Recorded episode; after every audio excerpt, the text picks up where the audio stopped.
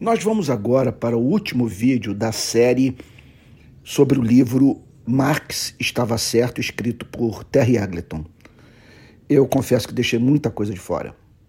Havia preparado material para mais vídeos do que o que eu postei. Bom, eu temi, na verdade, é, passar passar por marxista ou de alguém que está querendo doutrinar as pessoas, quando a minha intenção era tão somente apresentar o marxismo, ajudá-lo a ver o que ele tem de bom e o que nele há que nós cristãos não podemos subscrever. Vamos para mais uma citação? Olha só, eu, eu, as que eu separei são as que julgo mais importantes. Abre aspas. Para Marx, o comunismo significa o fim da escassez e da maior parte do trabalho opressivo. A liberdade e o lazer que isso garantiria a homens e mulheres, porém, poderá então fornecer o contexto para o seu pleno desabrochar espiritual. Fecha aspas. A meta é justa. Que vetor para a luta dos cristãos por um mundo mais fraterno, justo e igualitário. Como não almejar o fim da escassez, do trabalho opressivo e da falta de tempo para o ser humano investir na sua própria vida? Só não creio que o comunismo seja capaz de fazê-lo. Outra citação. Abre aspas. Ainda assim, também é verdade que não podemos ter liberdade para nos tornarmos quem desejamos, é, se, para nos tornarmos quem desejamos, se somos cruelmente oprimidos ou paralisados em nosso crescimento moral por uma vida de interminável trabalho servil. Materialista não é quem nega o espiritual, mas quem nos recorda de que a realização espiritual requer determina, determinadas condições materiais, fecha aspas. A igreja não pode espiritualizar a vida. Essas condições sociais promotoras do pleno desenvolvimento de cada ser humano são indispensáveis para que até mesmo o santo vivencie as consequências práticas da imagem de Deus refeita em sua vida pela graça divina. Olha, deixa eu dizer uma coisa. Eu não estaria é, dando essa aula se não tivesse sido alfabetizado, não dispusesse de tempo para estudar carecesse de dinheiro para comprar livros estivesse com fome. Outra citação, abre aspas. Os seres humanos não vivenciam o que têm de melhor em condições de escassez, sejam elas naturais ou artificiais.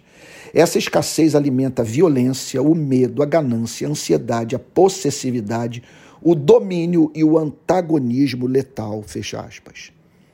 Determinadas condições sociais, extraem dos seres humanos o que eles têm de pior. Nós precisamos entender isso. Não é só o Estado munido da espada ameaçando pessoas.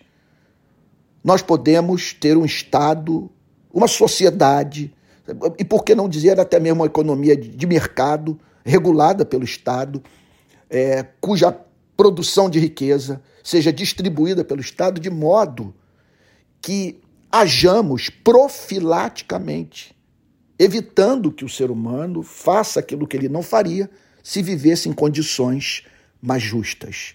Então, se não atentarmos para esse fato, seremos forçados a conviver com um Estado policial forjado para conter distúrbios sociais inerentes a modelos de sociedade que extraem do ser humano o que tem de vil.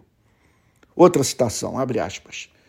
Não viraríamos anjos por obra de alguma alquimia mas algumas das causas de nossas deficiências morais teriam sido removidas, fecha aspas. Não temos como negar que há determinadas deformidades morais que são patologias provocadas por modelos patológicos de sociedade. Porém, somente a graça de Deus para dar conta da miséria moral da humanidade. Em sociedades que alcançaram um alto nível de igualdade social, essas deformidades morais tornam-se mais sofisticadas, mais sentidas dentro de casa do que nas ruas. Última citação, mil perdões aqui, estou fortemente gripado hoje. Abre aspas. As mudanças institucionais acabam produzindo efeitos profundos nas atitudes humanas. Fecha aspas. As vou repetir. As mudanças institucionais acabam produzindo efeitos profundos nas atitudes humanas. Fecha aspas. Sim. Não há como negar. Deixa eu dar um exemplo. Cessa o regime da escravidão. Aquela história de homem mandar em homem. Sabe? E você tratar o que foi feito em mais semelhança de Deus como animal de carga. Pense em todas as iniquidades inerentes ao regime da escravidão. Então ele cessa, cessa o regime da escravidão e as doenças morais provocadas por tal aberração social são curadas. É esse que é o ponto.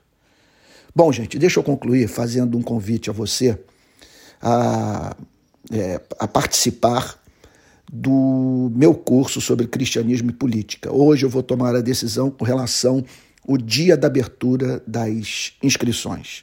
Esse curso possibilitará você conhecer as mais diferentes ideologias políticas, isso a partir de uma análise feita pela teologia reformada. É minha intenção prepará-lo para o debate público e lhe oferecer ferramentas para que você seja um poderoso instrumento de Deus de transformação histórica. Isso é possível, tá bom? Forte abraço, abraço, até lá.